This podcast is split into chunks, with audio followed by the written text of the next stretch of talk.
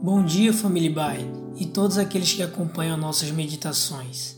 Aqui quem fala é o Lucas Aragão, e este é o devocional diário da Igreja Batista Avenida dos Estados em Curitiba, Paraná. Hoje é segunda-feira, dia 19 de julho de 2021.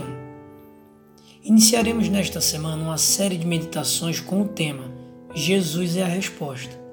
Usaremos alguns textos dos evangelhos como base para as nossas reflexões. Hoje estaremos meditando nos versos 25 e 26 do capítulo 11 do Evangelho de João. O texto diz: Disse-lhe Jesus: Eu sou a ressurreição e a vida. Aquele que crê em mim, ainda que morra, viverá. E quem vive e crê em mim, não morrerá eternamente. Você crê nisso? O ciclo da vida é algo comumente falado nos primeiros anos de entendimento de uma pessoa. A certeza da morte é algo claro, mas às vezes saber que existe um fim pode trazer perturbações e pensamentos desconfortáveis. O texto que lemos faz parte da famosa narrativa da ressurreição de Lázaro. Quando Jesus chegou ao sepulcro, já faziam quatro dias que o irmão da Marta havia morrido. Compartilhava-se ali um clima de muita tristeza, que é um sentimento natural para se aflorar nestes momentos. O mestre aproveitou seu diálogo com Marta para declarar palavras que proporcionam um sentimento de conforto, alívio e esperança até hoje. E esta mensagem foi além da cura de Lázaro.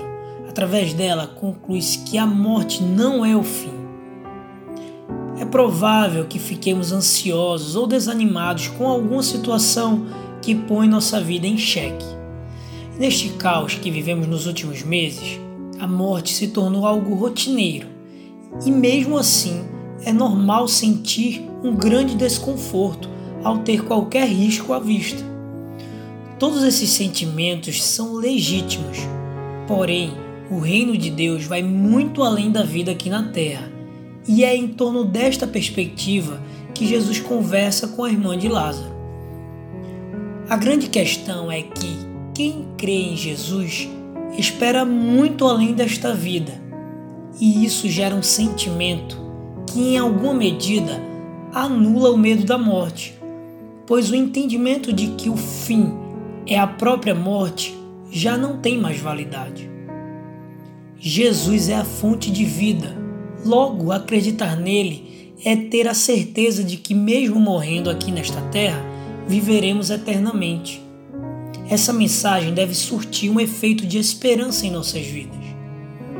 Vale a pena passar horas e horas gerando ansiedade e preocupação com relação ao fim da nossa vida aqui na Terra? Um cristão não deve ter receio do dia da morte. E isso não tem a ver com não se cuidar ou não se proteger de coisas perigosas. Isso tem tudo a ver com a nossa fé em um Deus que é fonte de vida eterna. Não é normal acreditar nesta verdade e permanecer desesperado ao falar sobre morte. Nos versículos seguintes aos que lemos, Jesus realiza um dos mais belos milagres registrados na Bíblia. Um defunto, morto há quatro dias, volta à vida. Este Deus que operou a ressurreição de Lázaro é o mesmo que nos dará a vida eterna e que nos guia em nossa jornada nesta terra. Ele reitera que somos passageiros e que quem está no comando do tempo e da vida é Ele. Não se desespere. A morte é só o início da melhor parte das nossas vidas. Melhor do que ressuscitar aqui nesta terra é viver eternamente com aquele que nos salvou. Tenha uma ótima semana.